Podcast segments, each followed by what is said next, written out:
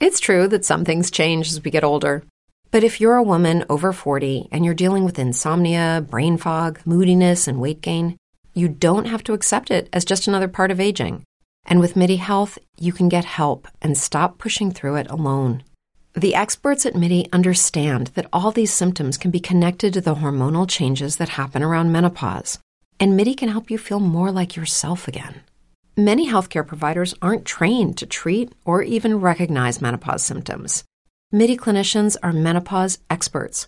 They're dedicated to providing safe, effective, FDA approved solutions for dozens of hormonal symptoms, not just hot flashes. Most importantly, they're covered by insurance. 91% of MIDI patients get relief from symptoms within just two months. You deserve to feel great. Book your virtual visit today at joinmidi.com. That's joinmidi.com. Vibra Podcast, la Biblia explicada con el pastor Juan Marco. La Biblia explicada. 1 de Samuel, capítulo 2. En el capítulo 1, Ana estuvo bajo opresión espiritual. Su oración en el capítulo 2 es testimonio de la victoria que Dios da sobre la depresión. Ana elevó esta oración. Mi corazón se alegra en el Señor, en Él radica mi poder. Puedo celebrar su salvación y burlarme de mis enemigos. Nadie es santo como el Señor. No hay roca como nuestro Dios. No hay nadie como Él. Dejen de hablar con tanto orgullo y altivez. No profieren palabras soberbias. El Señor es un Dios que todo lo sabe, y Él es quien juzga las acciones.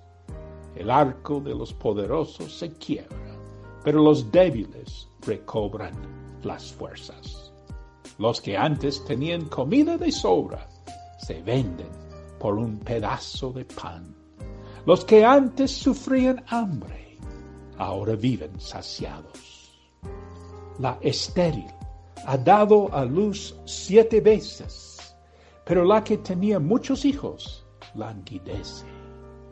Del Señor vienen la muerte y la vida. Él nos hace bajar al sepulcro, pero también nos levanta. El Señor da la riqueza y la pobreza, humilla, pero también enaltece. Levanta del polvo al desvalido y saca del basurero al pobre, para sentarlos en medio de príncipes y darles un trono esplendoroso. Del Señor son los fundamentos de la tierra, sobre ellos afianzó el mundo. Él guiará los pasos de sus fieles, pero los malvados se perderán entre las sombras.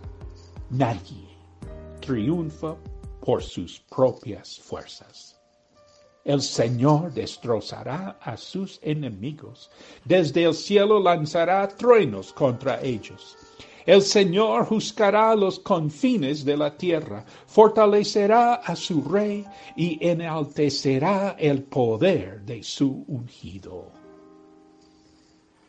Ana cumplió con su promesa, entregó su hijo Samuel, todavía pequeño, a Elí, el sumo sacerdote, a vivir y a servir en el tabernáculo de los hebreos en Silo. Versículo 11.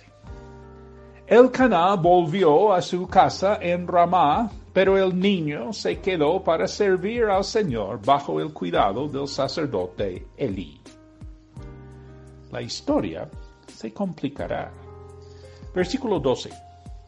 Los hijos de Elí eran unos perversos que no tomaban en cuenta al Señor.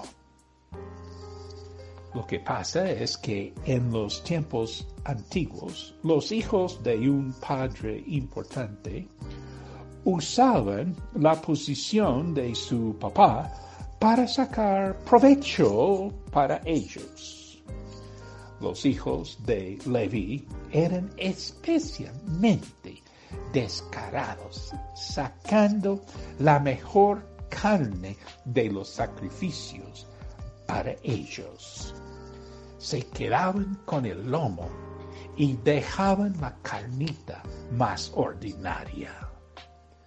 Versículo 18. El niño Samuel, por su parte, vestido con un efod de lino, seguía sirviendo en la presencia del Señor. Cada año su madre le hacía una pequeña túnica y se la llevaba cuando iba con su esposo para ofrecer su sacrificio anual. Elí entonces bendecía a Elcaná y a su esposa diciendo, que el Señor te conceda hijos de esta mujer a cambio del niño que ella pidió para dedicárselo al Señor. Luego regresaban a su casa. El Señor bendijo a Ana, de manera que ella concibió y dio a luz tres hijos y dos hijas. Durante ese tiempo, Samuel crecía en la presencia del Señor. Dios honra a los que le honran. Versículo 22. Elí, que ya era muy anciano, se enteró de todo lo que sus hijos le estaban haciendo al pueblo de Israel, incluso de que se acostaban con las mujeres que servían a la entrada del santuario. Les dijo, ¿por qué se comportan así? Todo el pueblo me habla de su mala conducta. No, hijos míos, no es nada bueno lo que se comenta en el pueblo del Señor. Si alguien peca contra otra persona, Dios le servirá de árbitro. Pero si peca contra el Señor, ¿quién podrá interceder por él? No obstante, ellos no le hicieron caso a la advertencia de su padre, pues la voluntad del Señor era quitarles la vida. Se ve en esta historia la consecuencia de no haber castigado a los hijos siendo pequeños. Ya que sean grandes, ya que versículo 26.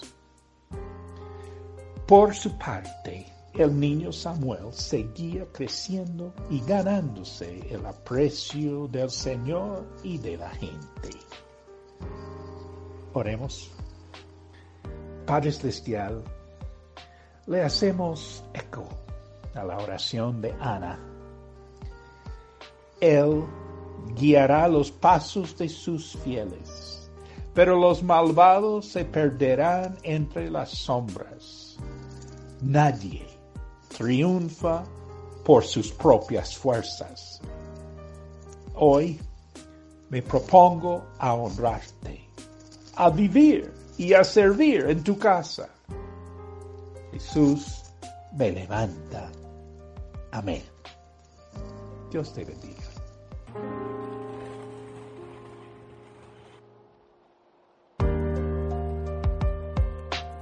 Este fue un capítulo más de la Biblia explicada por el pastor Juan Marco.